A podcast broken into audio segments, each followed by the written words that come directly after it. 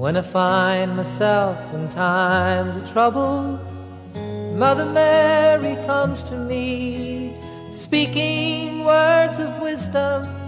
Let it be. 亲爱的朋友，你好，欢迎收听为你读英语美文，我是你们的主播永清，我在北京向你问好。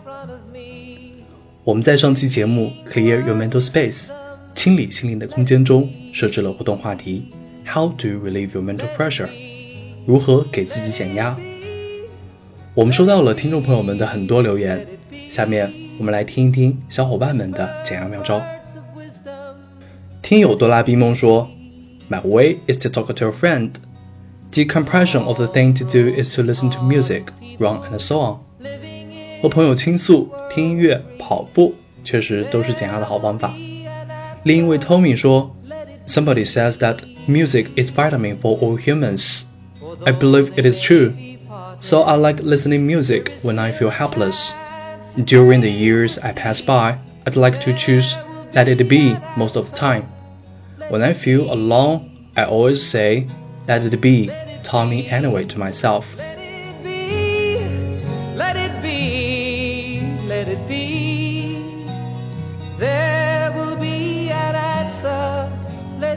其实，减压的方法很多，因人而异。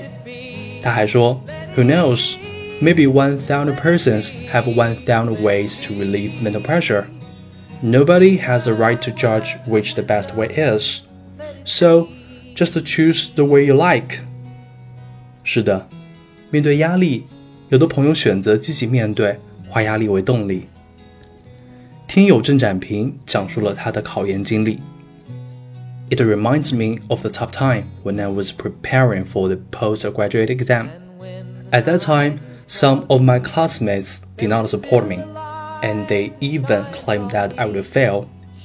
Though I was kind of frustrated, I kept on fighting and transferred this negative feeling into motivation and encouragement.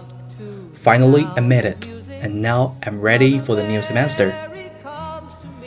郑展平解压的经历，就像听友向日葵最爱阳光说的那样，尝试实现一个久未提及的梦想，活在现实中，不要忘记供养梦想，走出自己的小世界，去遇见美好。To realize a forgotten dream, work hard and pursue your dream bravely. Please get out of your little world and come across more and more beauty.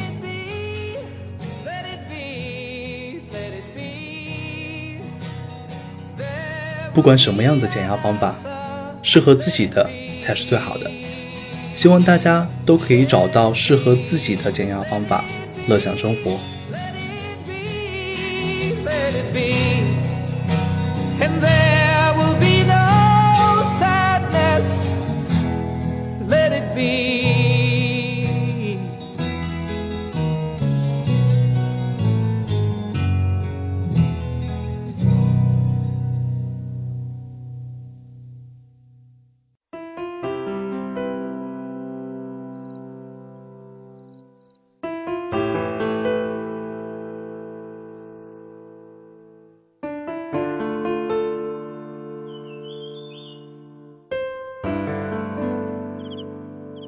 一九二七年七月，朱自清写下了名篇《荷塘月色》。这个时期正是朱自清思想发生转折前的彷徨苦闷时期。那么，朱自清是如何给自己减压的呢？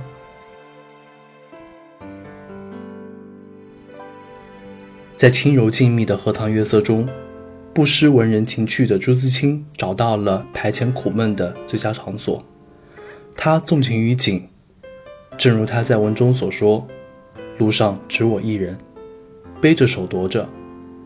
这一片天地好像是我的，我也像超出了平常的自己，到了另一个世界。我爱热闹，也爱冷静，爱群居，也爱独处。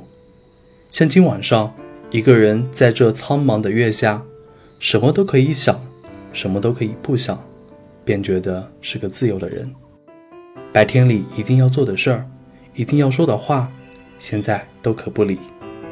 这是独处的妙处，我且收容着无边的荷香月色好了。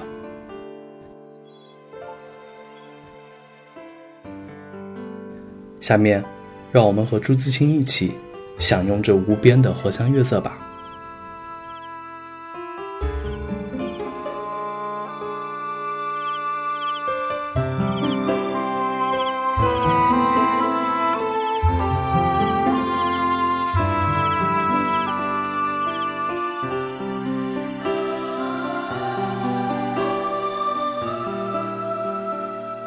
Moonlight over the Lotus Pond.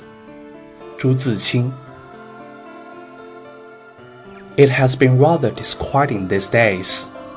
Tonight, when I was sitting in the yard, enjoying the cool, it occurred to me that the Lotus Pond, which I pass by every day, must assume quite a different look in such a moonlight night. A full moon was rising high in the sky. The laughter of children playing outside had died away. In the room, my wife was patting the son, Ren sleepily humming a cradle song. Shrugging on an overcoat, quietly, I made my way out, closing the door behind me. Alongside the lotus pond runs a small cinder footpath. It is peaceful and secluded here, a place not frequented by pedestrians even in the daytime. Now at night, it looks more solitary, in a lush, shady ambience of trees all around the pond. On the side where the path is, there are willows, interlaced with some others whose names I don't know. The foliage, which in a moonless night would loom somewhat frighteningly dark, looks very nice tonight although the moonlight is not more than a thin grayish veil.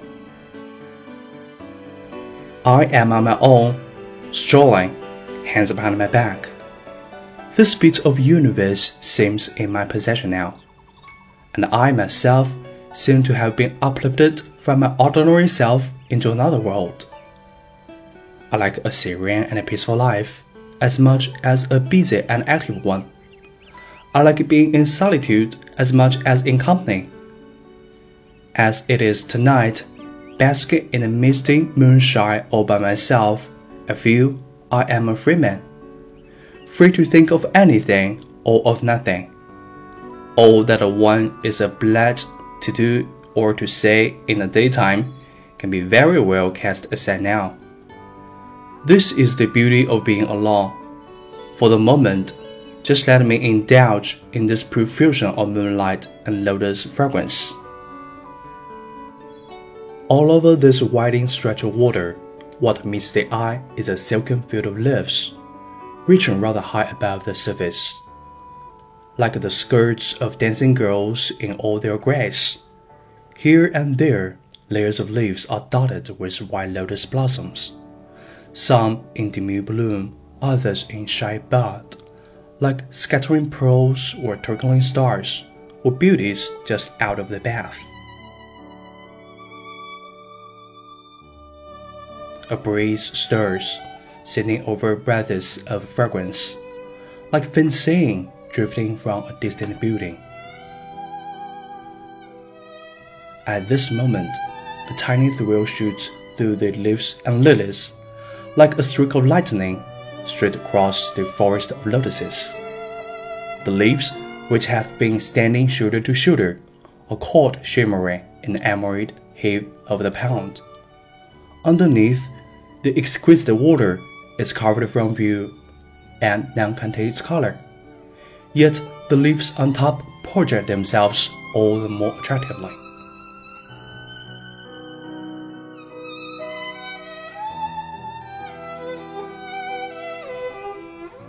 The moon shines her liquid light silently over the leaves and flowers, which, in the floating transparency of a bluish haze from the pond, look as if they had just been bathed in the milk or like a dream wrapped in a gauzy hood. Although it is a full moon, shining through a few more clouds, the light is not at its brightest. It is, however, just right for me. A profound sleep is indispensable Yet a snatched dose also has its savor of its own. The moonlight is streaming down through the foliage, casting bushy shadows on the ground from high above. jagged and checkered, as grotesque as a party of spectres, whereas the benign figures of the drooping willows, here and there, look like paintings on the lotus leaves. The moonlight is not spread evenly over the pond, but rather in a harmonious rhythm of light and shade, like a famous melody played on a violin.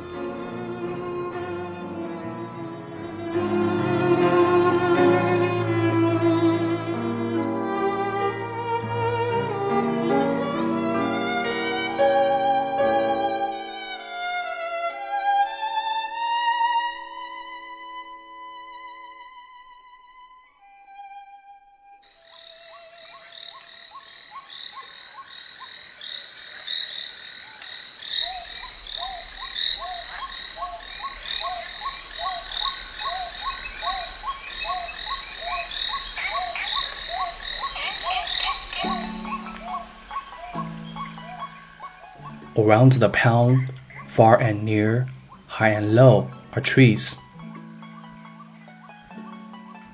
Most of them are willows. Only on the past side can two or three gaps be seen through the heavy fringe, as if specially reserved for the moon.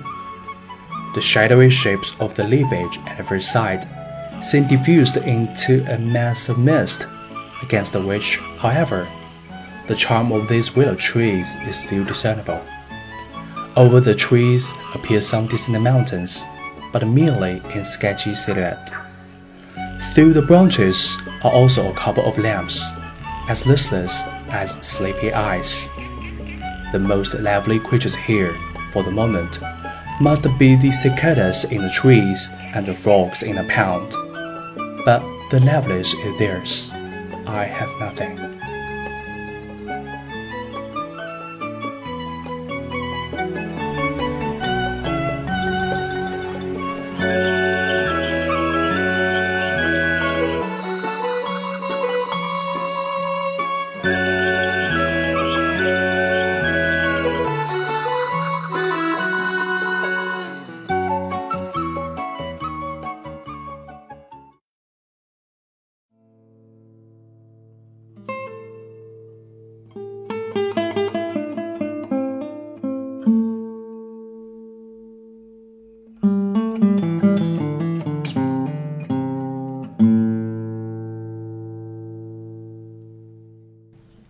Suddenly, something like Lotus Gathering crosses my mind. It used to be celebrated as a folk festival in the South, probably dating very far back in history, most popular in the period of uh, six dynasties. We can pick up some outlines of this activity in the poetry. It was the young girls who went gathering lotuses, in sampans and sing love songs. Needless to say, they were a great number of them during the gathering, apart from those who were watching. It was a lovely season, brimming with vitality and romance. A brilliant description can be found in Lotus Gathering, written by the Yuan Emperor of the Liang Dynasty. So, those charming youngsters rolled their sampans, hot buoyant with tacit love, passed on to each other cups of wine while the bird-shaped pearl drifted around. From time to time, the oars are caught in dangling algae and duckweed float apart the moment their boats are about to move on. Their slender figures, girdled with plain silk, tread watchfully and bored. This is the time when the spring is growing into summer. The leaves are tender green and the flowers blooming among which the girls are giggling when evading an outreaching stone. Their skirts tucked in for fear that the sampan might tilt.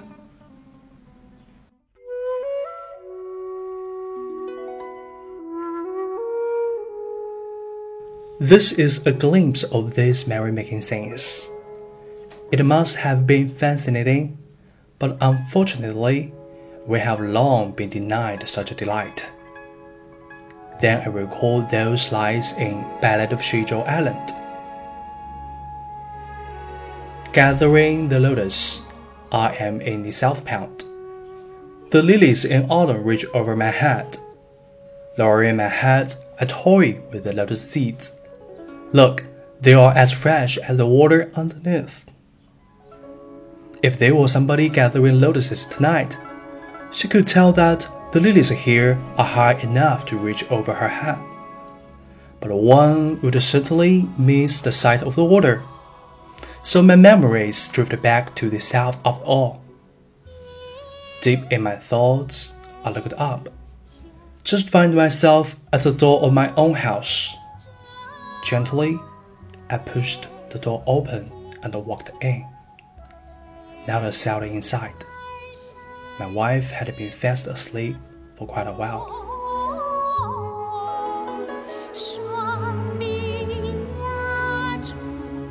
今天的节目就到这里了，我是你们的主播永清，我们下期再会。